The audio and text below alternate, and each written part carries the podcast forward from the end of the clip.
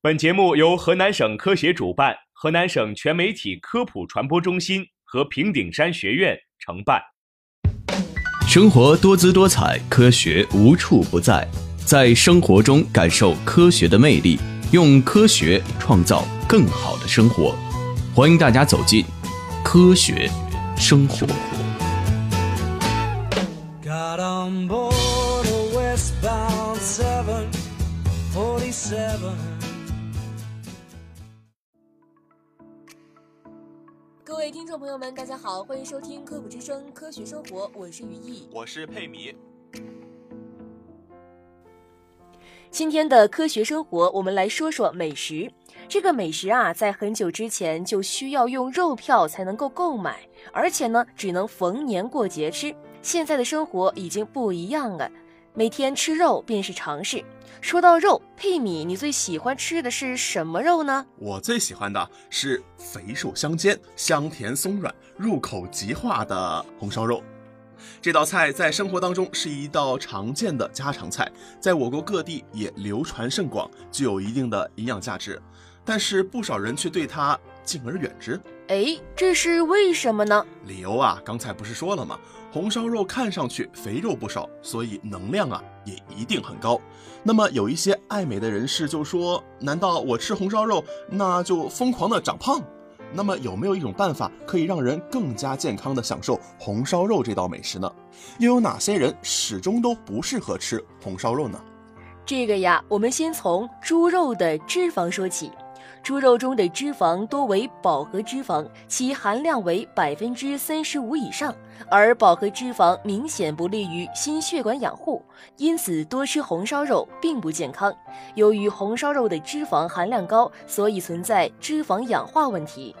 科研人员对于红烧肉制作过程当中产生的脂肪氧化进行研究，发现啊，红烧肉在炖煮过程中，脂肪氧化指标硫代巴比妥酸值和过氧化值均显著增大。在新鲜原材料肉经过禁锢烹饪所制成的红烧肉啊，这一数值瞬间就提高了二点二六倍。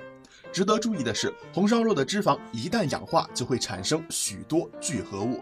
这些聚合物啊，很多都是会致癌的呀，还能致癌呀？不得了，不得了，吓得我都不敢吃了。你听我说完，虽然咱们吃的红烧肉中的硫代巴比妥酸值和过氧化值都不一定超标，但它确实也对咱的健康没什么好处。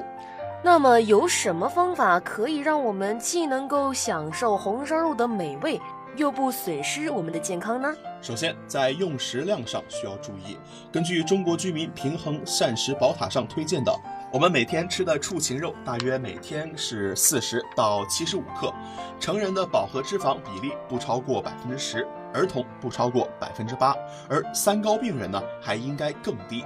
就以一个轻体力劳动的成年人来说，他所摄取的饱和脂肪酸比例不超过百分之十，大约是两百千卡，约合二十三克饱和脂肪，也就是相当于只有七十克的红烧肉。所以啊，红烧肉应该少吃，最好呢也不要超过七十克。吃肉还需要那么精细的呀？那我得赶紧的得去市场上买把秤去称一称才行。那么还有哪一些需要注意的呢？其次，在烹饪红烧肉的方法上，如果想把红烧肉做得不太腻的话，需要做到以下两点：五花肉需要先炸一下，这一步呢是为了脱油。一般食物油炸是为了吸油，而五花肉本身油就多，油炸是为了去除部分油脂。焖煮的时间呢也需要稍微长一些，慢慢焖到软烂，做到肥而不腻、入口即化的感觉。最后，在食材的搭配方面，最好做到均衡饮食。比如吃了红烧肉之后，一定要减少其他的饱和脂肪和高热量食物。